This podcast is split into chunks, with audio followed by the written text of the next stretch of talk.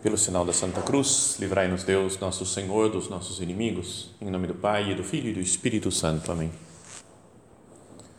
Meu Senhor e meu Deus, creio firmemente que estás aqui, que me vês, que me ouves. Adoro-te com profunda reverência. Peço-te perdão dos meus pecados e graça para fazer com fruto este tempo de oração. Minha Mãe Imaculada, são José, meu Pai e Senhor, meu anjo da guarda, intercedei por mim.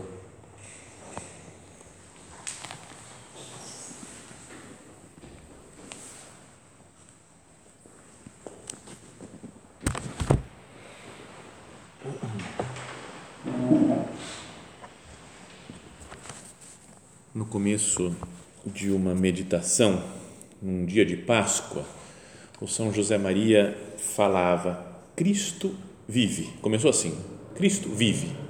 Esta é a grande verdade que enche de conteúdo a nossa fé. Essa é a, grande verdade, né? o, o porquê nós estamos aqui, por que nós fazemos um retiro, não é por que, nós, que existe a igreja, é porque Cristo vive. Ressuscitou para nunca mais morrer. Então, esse Jesus que nós falamos aqui de procurá-lo, de encontrá-lo, de amá-lo, né? escutar o que Jesus tem para nos dizer, é porque Jesus está vivo. Essa é a, grande base da nossa fé. O São Paulo fala na carta aos Coríntios, na primeira, que se Cristo não ressuscitou, vã é a vossa fé, né? não serve para nada. Falou, vã é a nossa pregação também. Para que, que nós estamos falando aqui, pregando? Se é de uma pessoa morta, que eu tenho só uma recordação, porque fez coisas bonitas, não é verdadeiras. Não, é uma pessoa viva. Se ele não ressuscitou, é tudo inútil. Então, queria que nós meditássemos agora na ressurreição de Cristo, em algumas consequências que devem ter para a nossa vida. Para isso, eu queria que nós lêssemos, né, fôssemos meditando o que conta o Evangelho de São Mateus sobre a ressurreição do Senhor. Depois do sábado, ao amanhecer do primeiro dia da semana, Maria Madalena e a outra Maria foram ver o sepulcro. De repente, houve um grande temor de terra e tremor de terra, e o anjo do Senhor desceu do céu e aproximando-se, retirou a pedra e sentou-se nela. Sua aparência era como um relâmpago e suas vestes eram brancas como a neve. Os guardas ficaram com tanto medo que tremeram e ficaram como mortos. Então ele descreve São Mateus como um grande acontecimento, né? um tremor de terra, vem o anjo, tira a pedra do sepulcro, soldados que estavam lá cuidando tremem de medo, né? ficam como se tivessem morrido, paralisados. Então o anjo disse às mulheres: Não tenhais medo, sei que procurais Jesus, que foi crucificado. Ele não está aqui, ressuscitou, como havia dito. Vinde ver o lugar onde ele estava. E depois fala: Ide depressa contar aos discípulos que ele ressuscitou dos mortos e que vai à vossa frente para Galiléia, lá vós o vereis. É o que tenho a dizer-vos. As mulheres partiram depressa do sepulcro, estavam com medo, mas correram com grande alegria para dar a notícia aos discípulos. Então saíram correndo né, com alegria para falar que Jesus tinha ressuscitado, não tinham visto Jesus ainda, mas tinham visto os anjos. De repente, Jesus foi ao encontro delas e disse: Alegrai-vos. As mulheres aproximaram-se e prostraram-se diante de Jesus, abraçando seus pés. Então Jesus disse a elas: Não tenhais medo, ide anunciar aos meus irmãos que se dirijam para Galiléia, lá eles me verão. Essas, essa narração da ressurreição de Cristo, ela pode às vezes nos dar uma certa curiosidade de entender exatamente como é que foi isso. Não é? Porque tem outras passagens, por exemplo, São Lucas né, fala que os discípulos de Emaús Falaram, as mulheres viram os anjos falando que Jesus ressuscitou, mas a ele mesmo ninguém viu. E aqui São Mateus fala que viu, que encontrou Jesus. Tem umas coisas meio diferentes. Você vai no, vê o comecinho, como a gente falou, depois do sábado, ao amanhecer do primeiro dia da semana, no amanhecer do domingo, Maria Madalena e outra Maria foram ver o sepulcro. Aí São Marcos fala assim: passado sábado, Maria Madalena, Maria, mãe de Tiago, e Salomé compraram aromas para ir ungir o corpo de Jesus. Apareceu uma Salomé aí. Tinha duas ou três pessoas, afinal, que foram lá. Né? Era Maria Madalena e a outra Maria? Ou era Maria Madalena, Maria, mãe de Tiago, e a Salomé? Aí você vai para São Lucas e falam que elas foram, viram no sepulcro, anunciaram todas essas coisas aos onze e a todos os demais. E eram Maria Madalena, Joana, Maria, mãe de Tiago e outras que estavam com ela. Você fala, cara, que confusão, afinal de contas, quem que estava lá? Não é? é uma coisa difícil de entender. E São João diz assim, ó, no primeiro dia da semana, Maria Madalena foi ao sepulcro de madrugada. Ponto. Sozinha. Então era uma, era duas, três ou eram várias? Então, tá vendo? Tem umas coisas estranhas. Umas falaram que ela, ela chegou e viu que a pedra já tinha sido retirada. Outras falam, não, chegou e viu um anjo e um terremoto e, um, e rolou a pedra na frente delas. Um fala, apareceu um anjo e falou isso. O outro, Maria Madalena entrou tinha dois anjos e fala, cara, meu Deus, como é que foi isso daí, Jesus? Então, por um lado, tem gente que pode dizer, tá vendo? Tudo falso isso, a pessoa nem sabe contar a história direito. Então é tudo falso. Mas por outro lado, tem até mais realismo isso, de mostrar como eles estavam tão perdidos, né? Que foi escrevendo coisa, cara, nem sei direito como é que foi, foi tão louco aquele negócio, né? Jesus ressuscitar. Que um conta de um jeito, quando tem um acontecimento muito marcante, né? você vê um acidente né, na rua, sei lá, uma pessoa que morreu, explodiu, sei lá, qualquer coisa a gente fala, nossa, foi assim, aconteceu. Aí outro, não, não, não, não, foi primeiro isso, depois é que aconteceu aquilo depois. Então, essa cena dá para ser entendida que primeiro foi uma, depois chamou a outra, depois foram, porque as mulheres foram falar para as outras mulheres antes de falar para os apóstolos. Tem muitas explicações né, que se pode entender, mas dá, diria, uma visão mais real até né, de como são os acontecimentos humanos, especialmente esses que nos marcam muito. Né? Cada um quer contar o que viu, como é que foi, onde estava naquele lugar. Né? Então, por exemplo, muita gente fala, talvez boa parte de vocês não, porque eram muito jovens, mas quando teve o 11 de setembro de 2001 e caíram as Torres Gêmeas, o atentado, todo mundo lembra onde estava quando ficou sabendo da notícia. Porque foi tão chocante, né? tão. Fala, Meu Deus, cara, o que, que é isso? E cada um conta a sua visão. Né? Ah, foi assim, ó, me falaram desse jeito, me foi disso, aquilo. Então, Cada um vive um acontecimento de uma certa maneira. Mas voltando para o São Mateus, ele fala né, isso daqui, que, é, que depois do sábado, ao amanhecer do primeiro dia da semana, Maria Madalena e outra Maria foram ver o sepulcro. De repente, houve um grande temor de terra, tremor de terra. Houve uma, é, um terremoto e dizia alguém que o São Mateus gosta de terremoto. Né? Porque você vai pegando nos outros evangelhos, não aparece isso daqui que teve terremoto na ressurreição. E São Mateus ele fala, por exemplo, quando Jesus está falando do final dos tempos, diz assim: Ouvireis falar de batalhas, notícias de guerras, prestai atenção e não vos assusteis pois é preciso que essas coisas aconteçam, mas ainda não é o fim. De fato, há de se levantar nação contra nação e reino contra reino. Haverá fome e terremotos em vários lugares. São Mateus gosta. Sabe o que vai ter? Fome e terremoto. Podia se falar, vem, tem uma praga de gafanhotos, mas não. O que ele curte é, é, é terremoto. Da morte de Jesus, ele fala assim: e Jesus clamando outra vez com grande voz, rendeu o espírito. Jesus morreu. E eis que o véu do templo se rasgou em dois, de alto a baixo, e tremeu a terra e fenderam-se as pedras.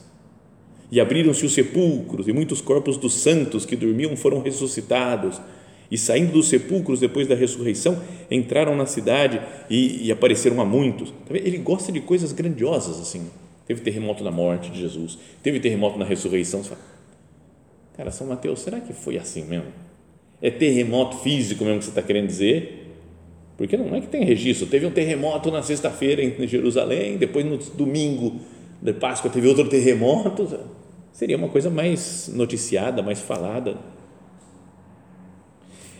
Até mesmo essa palavra é seismos em grego, né? terremoto, sismo. Daí vem a palavra sismo, né? um abalo sísmico. Seismos. E quando ele está falando da tempestade no mar, lembra quando Jesus está dormindo no barco com os discípulos lá que estão lá, de repente vem uma tempestade, começa um maremoto, é? e, e, e, chuva e tudo, e ventos. São Mateus escreve assim: então Jesus entrou no barco e seus discípulos o seguiram. Nisso veio uma grande tempestade sobre o mar, mas no original é um seismos no mar. É como se fosse um terremoto do mar, maremoto. Então, até aqui ele usa a palavra seismos, que ele, ele, só ele usa essa palavra praticamente. Então, mas como a gente pode imaginar, né? não é que seja um terremoto do mar o que teve, não é? Não é um terremoto, talvez exatamente que teve na morte de Jesus ou na ressurreição. Pode São Mateus estar falando de uma coisa espiritual, né? uma realidade espiritual, que a ressurreição, a morte e a ressurreição de Cristo são um terremoto na vida do mundo algo que muda radicalmente a história. Então, não deveria ser também um terremoto na minha vida a consciência de que Cristo vive. Não é como os discípulos que antes estavam sem fé, achavam que Jesus tinha morrido mesmo, acabou, já era. E quando vem Jesus ressuscitado, é um terremoto na vida deles. Como é possível? Ele vence até a morte. Então eles se transformam, é algo que muda radicalmente a vida dos discípulos. Sabe que para os discípulos, para os judeus todos, eles eram judeus, os, doze apóstolos, é, o sábado é um dia muito santo, um dia muito especial, né, e que aparece várias vezes isso no, no Evangelho.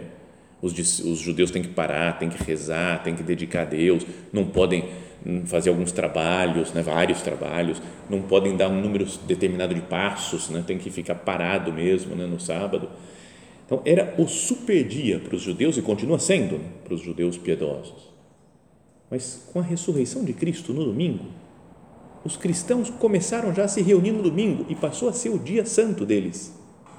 Isso falava o Papa Bento XVI, e falava: para mim é uma das maiores provas da ressurreição mudar de repente a noção que eles tinham, né, que era sábado, o dia santo, mudar para o domingo, tem que ter acontecido alguma coisa muito, muito chamativa.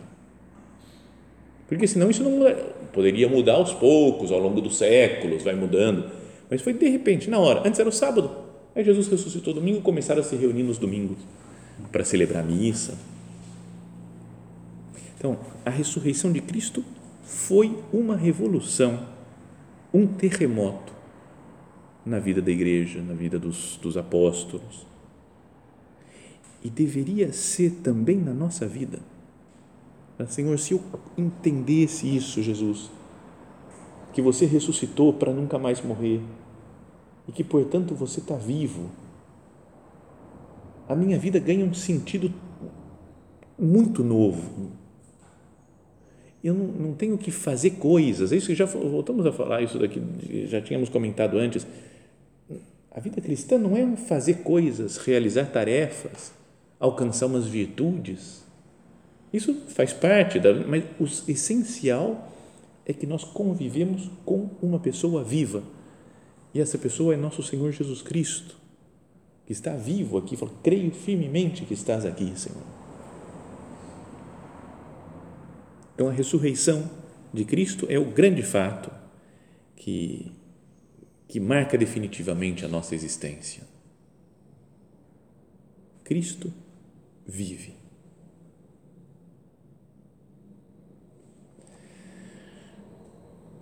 Depois das mulheres nesse Evangelho de São Mateus verem o anjo e eles eh, falarem né, que, que Jesus tinha ressuscitado,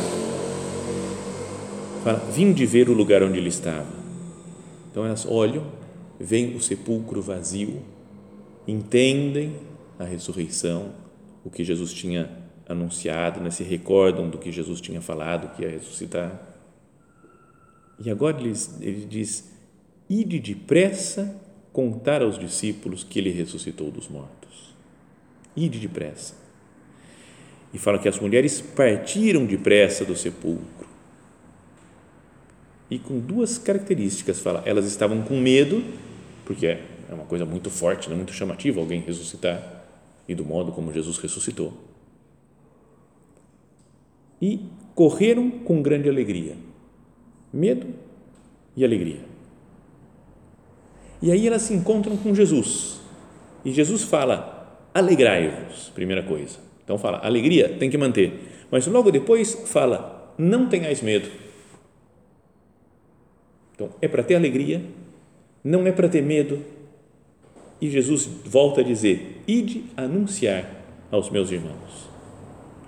Então, três coisas: né?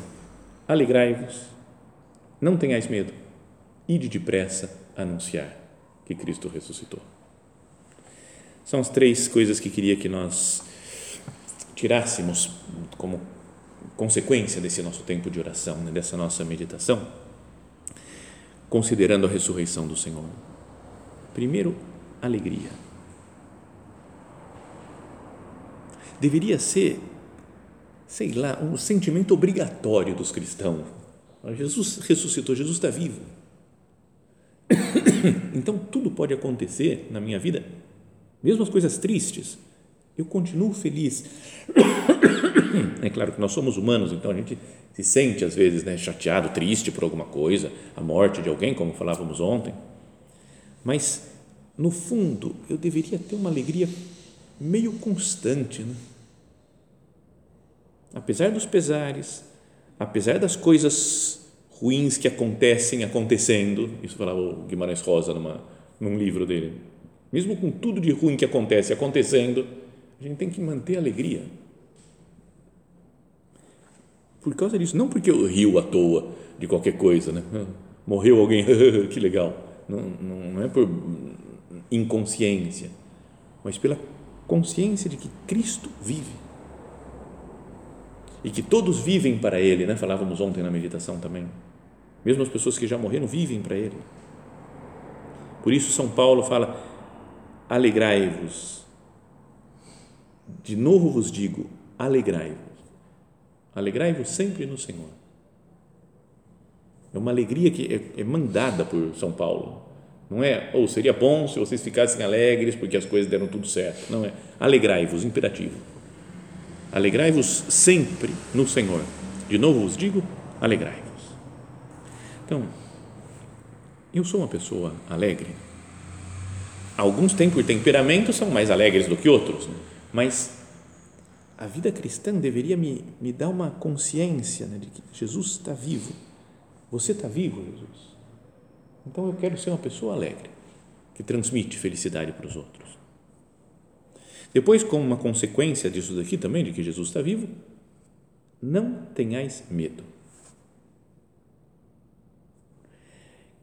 às vezes pode acontecer da gente ter medo né, de, de enfrentar o mundo que nos rodeia.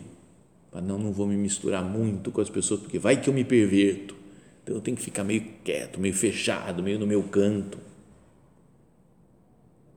Às vezes tenho medo de entrar no mundo de Deus mesmo, nas coisas que Deus me propõe nos chamados que Deus me faz, você fala, mas será que Deus me chamar para isso, eu estou pronto? Será que eu estou preparado? Será que eu não vou sofrer? Será que não vai ser difícil? Não tenhais medo. Esse mundo novo de Cristo é um mundo em que ele vence a morte até, ressuscita. Por isso, né, o Papa João Paulo II, São João Paulo II, falava no início do seu pontificado isso daí, né? Não tenhais medo abrir, escancarai as portas a Cristo. É Deus, é, Cristo é, é quem sabe o que tem dentro de nós mesmo. Não tenhais medo. Eu tenho medo, sei lá, de alguma forma que Cristo entre na minha vida, me peça uma coisa que eu tô, que dá medo, né? que eu não sei como é que vai ser Não, é? tenho medo de, não sei, de, de, fazer oração, de me encarar frente a frente com o Senhor e falar: Jesus, o que você quer de mim? O que eu devo fazer? O que você quer que eu mude? Tenho medo de Cristo. Tenho medo de perder um pouco o controle das coisas. Tem gente que gosta de ter tudo amarrado. Isso daqui está assim, isso assim, isso assim. Tudo controlado. É será que eu não deveria arriscar mais? Não sei o que vai acontecer, mas eu confio em Deus. Afinal, Cristo está vivo, Cristo está comigo. Imagina os discípulos andando com Jesus pela Galileia, com medo das coisas. Né? E Jesus, e se acontecesse? Jesus fala, calma, eu estou aqui. E esse sim pode fazer o que Cristiano Ronaldo faz. Né? Sabe o Cristiano quando faz gol? E fala, calma pessoal, tranquilo, eu estou aqui. Sabe, calma, vai, em vez de comemorar, ele vai, calma, pessoal, calma, eu estou aqui. É muita mascaradagem, muito mascarado, grande jogador, mas é, muito metido. E Jesus podia dizer, pessoal, baixa a bola, calma, eu estou aqui. Sabe, esse sim fala, por que, que você se preocupa tanto com as coisas? Estou aqui, eu resolvo. Mas pensa nos santos, como confiaram em Deus e assim foram pessoas audaciosas que arriscaram e fizeram tantas coisas por Deus. Um São Francisco de Assis que deixou tudo para seguir Cristo. Uma Santa Teresa de Jesus, Santa Teresa de Ávila, que reformou o Carmelo, ia sem dinheiro, sem nada para um lugar para começar uma, uma, um convento novo, depois ia mudar para outra cidade começava outro convento, arriscando, sofrendo, tendo dificuldades são José Maria, né, como arriscava né, de falar de, da santidade no mundo e era perseguido mesmo dentro da igreja, as pessoas não entendiam, falaram, não, para ser santo tem que ser padre, tem que ser freira. E ele continuou pregando e falando, denunciaram ele no Vaticano, ele continuava enfrentando as coisas. E tinha que começar trabalho do Opus Dei em outros países. Ele falava com um carinha novo lá, assim, ó, 20 anos, 20 e poucos anos. Ó, vai lá e comece. Vai fazendo, depois a gente vê o que, que dá. Né? sabe, arriscava, não, não falava, então, tem que estar tá tudo certo, tem que ser desse jeito, tem que se comportar assim, solto. Imagina, às vezes eu fico imaginando se São José Maria tivesse aqui né, um santo do naipe dele, como bom, naipe de santo é tudo tudo igual talvez, né? Todos os santos foram super santos, mas Imagina se ele estivesse morando aqui nesse centro, não fosse eu, Padre Guilherme, os padres desse centro, mas fosse São José Maria Escrivá. Cara, ia ser muito diferente. Imagina o zelo apostólico dele, né? e como ia arriscar, como fazer isso daqui, e aí soltava isso aqui e aquilo lá, e vamos para a rua, e vamos, sei lá, fazer coisas muito mais de transformar a santidade dele, o modo de celebrar a missa, o modo. Cara, o culpado sou eu, né? se, não, se a coisa não vai muito mais para frente, do que está indo, o culpado sou eu, porque se fosse santo como São José Maria, então imagina se cada um de nós fosse santo como ele, ou como qualquer santo que tenha devoção. Um aqui é São José Maria, outro Padre Pio, outro é o São Francisco de Assis, outro é São Pedro, outro São Paulo, outro Santo Agostinho, outro São Tomás de Aquino, toda a galera aqui reunida desse nível de santidade. Cara, não seria muito diferente o mundo? Às vezes a gente não arrisca, fica com medo, não, peraí, calma, não vamos fazer assim, cuidado, vamos, vamos com calma, não vou falar para esse daqui, porque vai que ele se assusta, não, vou, ficar na minha. Se nós não tivéssemos medo, como os santos não tiveram medo, será que muita coisa não se transformaria ao nosso redor? Alegrai-vos não tenhais medo e ide depressa anunciar que Jesus ressuscitou. Terceira parte. E a consciência da ressurreição de Cristo, de que Jesus está vivo, fala, Jesus, eu creio que você está vivo, renovo a minha fé, eu sei que você está do meu lado, eu te anuncio para os outros, para as pessoas, com rapidez, depressa, Talvez tenha alguma palestra aqui sobre apostolado né, no recolhimento, no retiro, mas essa aqui a ideia foi para quem que eu vou anunciar o evangelho? Para quem, quem que eu vou evangelizar? Como que eu vou falar com quem, com que pessoas, quando? Pensa, talvez seja um tempo agora bom para para refletir nas pessoas com quem nós convivemos, as pessoas que nós conhecemos. Tanta gente longe, longe de Deus, que não conhece Cristo ainda, ou que ouviu uma pregação meio fraca alguma vez e que não gostou e que se afastou. Será que eu não posso falar com essas pessoas? Jesus, quando está subindo aos céus, depois da ressurreição, ele olha para os discípulos, chama os discípulos e fala: Ide por todos os povos e pregai o evangelho a toda criatura. Batizai em nome do Pai, do Filho e do Espírito Santo, ensinai e observar tudo o que eu vos mandei. É coisa final, quando Jesus está indo embora, sabe quando a gente está indo embora e quer falar a última coisa importante, ó, não esquece tal coisa. É Jesus falando, ó, não esquece disso Ide por todo mundo, pregai o evangelho a toda criatura. Fala de Deus para as pessoas, anuncia o reino de Deus, o reino desse Cristo que é Rei que hoje nós comemoramos. Vamos pensar nisso, né? Falávamos no começo sobre o terremoto, né? que a ressurreição foi um terremoto, lá teve esse, descreve assim São Mateus, foi um terremoto na vida dos apóstolos e deve ser um terremoto na nossa vida também. E o terremoto não poderia ter essas três consequências: alegria, não ter medo e ir depressa anunciar. Se acontece isso, a ressurreição está dando fruto, digamos assim, na nossa vida. Nos transforma de fato. Somos pessoas que, que conhecem, que reconhecem a ressurreição do Senhor.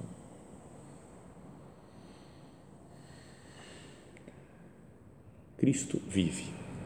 Esta é a grande verdade que enche de conteúdo a nossa fé.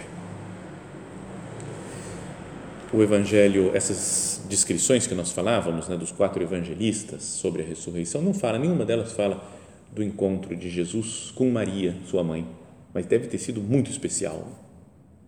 Talvez Nossa Senhora era quem confortava os apóstolos, talvez lembrando, ele falou que vai ressuscitar. Mas imagina, Jesus ressuscita uma mãe que perde um filho é muito dolorido. Mas de repente esse filho ressuscita, novo e se aparece para ela outra vez. Que alegria de Maria Santíssima.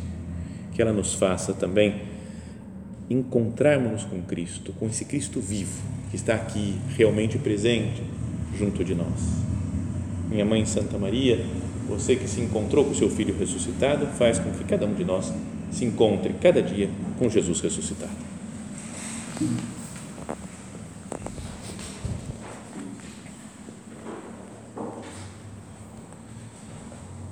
Dou-te graças, meu Deus, pelos bons propósitos, afetos e inspirações que me comunicaste nesta meditação. Peço-te ajuda para os pôr em prática. Minha Mãe Imaculada, São José, meu Pai e Senhor, meu anjo da guarda, intercedei por mim.